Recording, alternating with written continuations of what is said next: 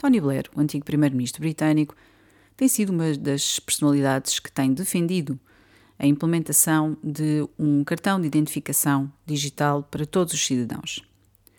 Não é um, a única pessoa, a única personalidade a defender essa medida. Durante a pandemia, com o surgimento da, do infame eh, certificado digital, nome pomposo adotado para um cartão de segregação da população, começou de facto a desenvolver-se mais essa perspectiva uh, e a tese de que uh, há benefícios em que cada uh, indivíduo tenha consigo um cartão de identificação digital com toda a sua informação. Ora, como jornalista, uh, há mais de 25 anos, tive um, de facto a sorte, foi uma benção, poder especializar-me em algumas áreas, uh, nomeadamente tecnologia e telecomunicações. A tecnologia serve sobretudo para servir a humanidade. A tecnologia e os avanços tecnológicos têm permitido a humanidade evoluir e progredir. E o objetivo, de facto, tem sido de criar, de caminhar pelo menos para isso, para uma sociedade cada vez mais sustentável, eh, também mais solidária e diminuir a pobreza, diminuir a fome no mundo, procurar soluções através da tecnologia eh, para que de facto possamos erradicar aquilo que já devia ter sido erradicado, porque o mundo tem meios para isso. Mas uh, a ideia de implementar uma identificação digital para cada cidadão, no atual contexto, não está a ser discutida como uma forma de progresso ou de evolução da humanidade. Pelo contrário, uh, Tony Blair, durante a pandemia, mostrou quem é e ao que vem. E outras personalidades fizeram o mesmo.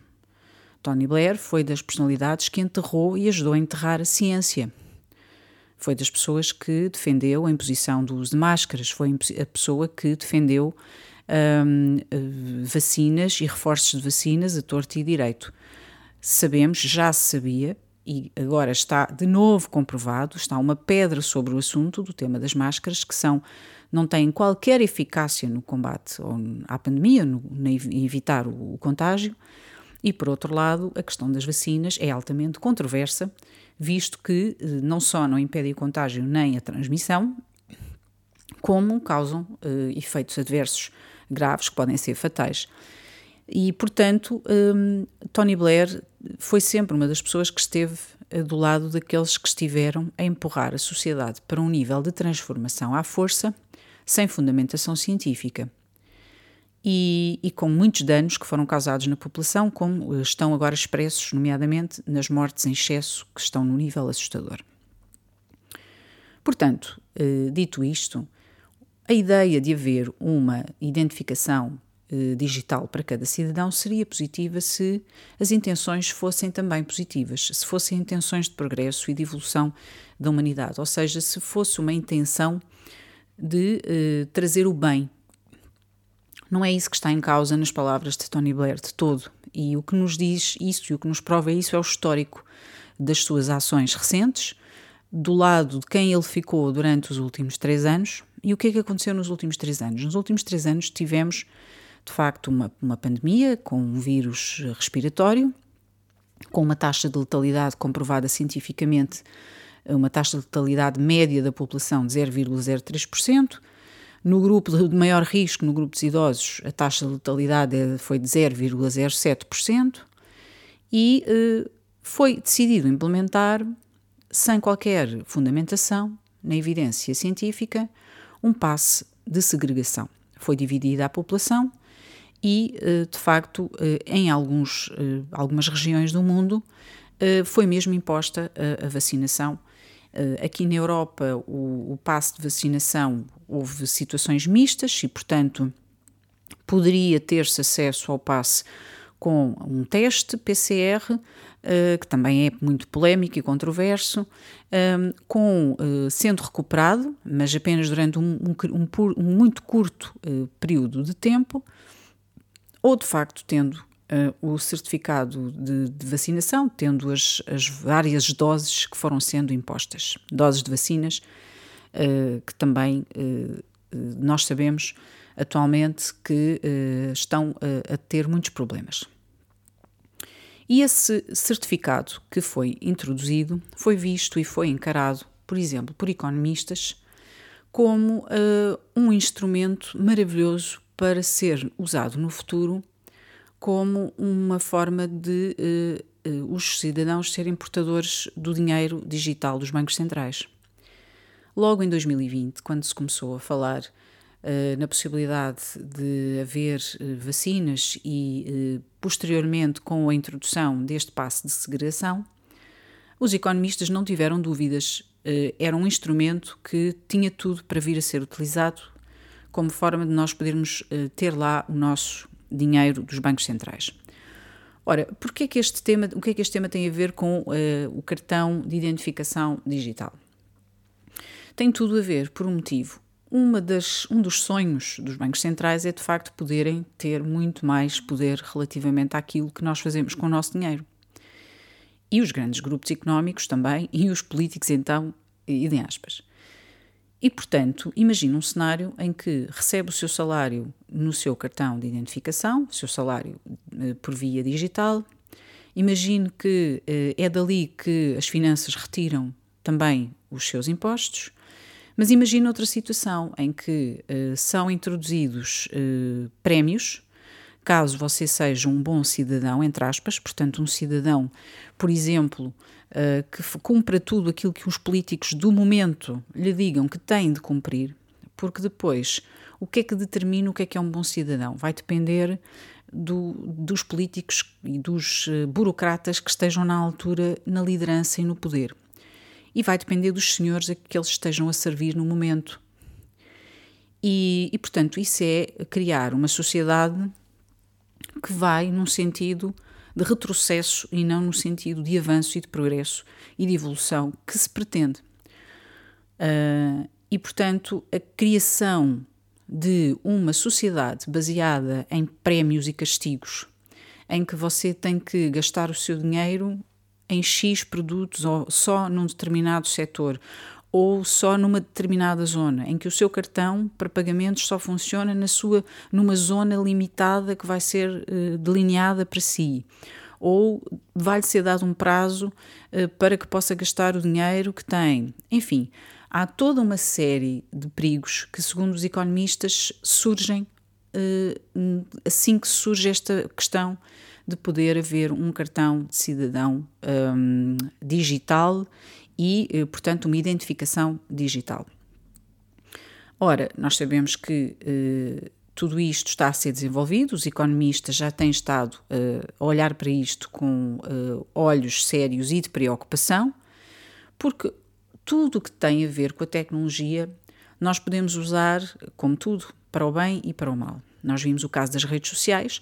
As redes sociais podem servir para fantásticas campanhas de solidariedade e angariação de fundos uh, para pessoas com muitas necessidades. Uh, nós vimos que as redes sociais são fantásticas para novos negócios e dar visibilidade internacional a pequenos negócios um, pôr pessoas em contacto. Tem havido cientistas, muitos cientistas a nível mundial, em contacto entre si, graças às redes sociais e, portanto, a fazer colaborações e artistas, etc. Ou seja, há muito muitas coisas boas que uh, as redes sociais e a internet nos têm trazido. Mas também, uh, se forem utilizadas por alguém com más intenções ou com intenções de uh, querer retirar benefícios apenas para um determinado grupo muito pequeno de entidades, isso é negativo, porque não é esse o objetivo da utilização uh, daqueles dos meios tecnológicos.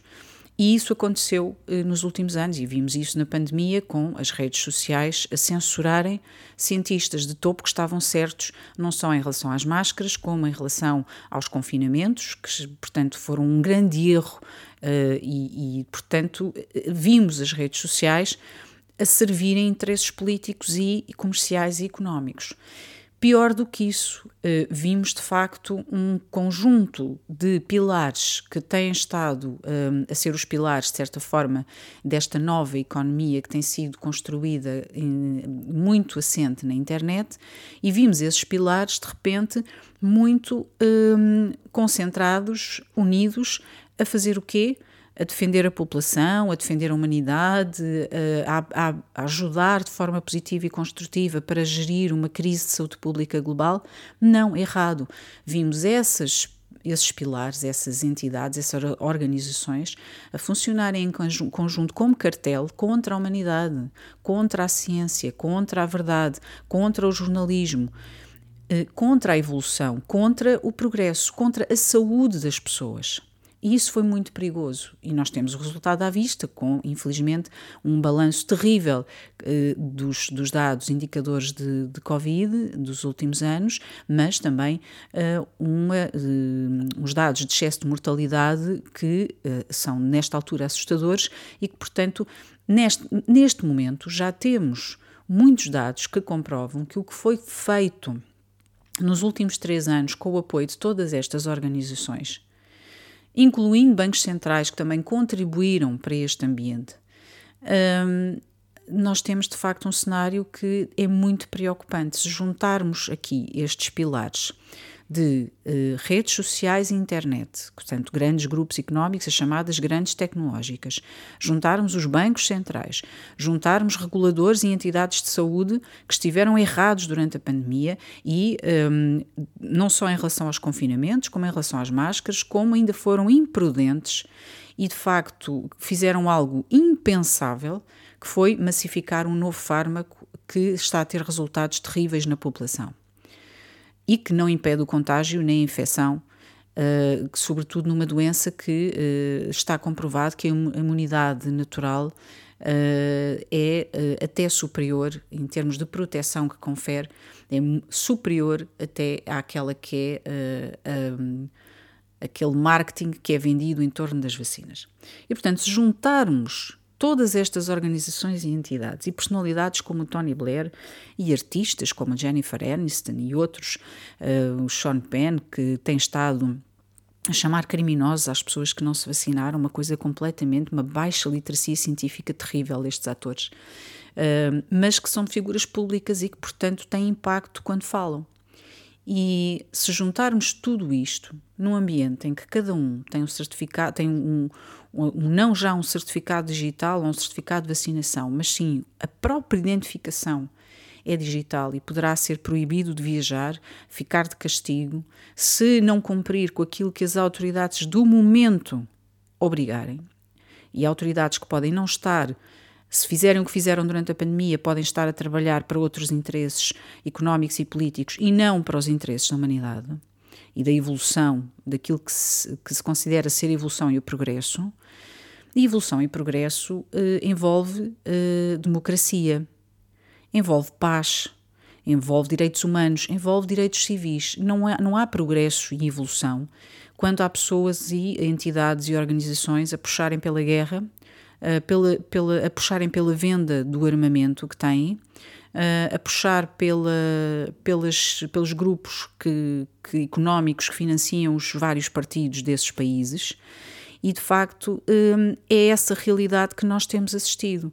E o, o progresso e evolução da humanidade implicam automaticamente a inclusão da democracia, da liberdade, dos direitos humanos, eh, da soberania sobre o próprio corpo, dos direitos civis. Isso é progresso e evolução.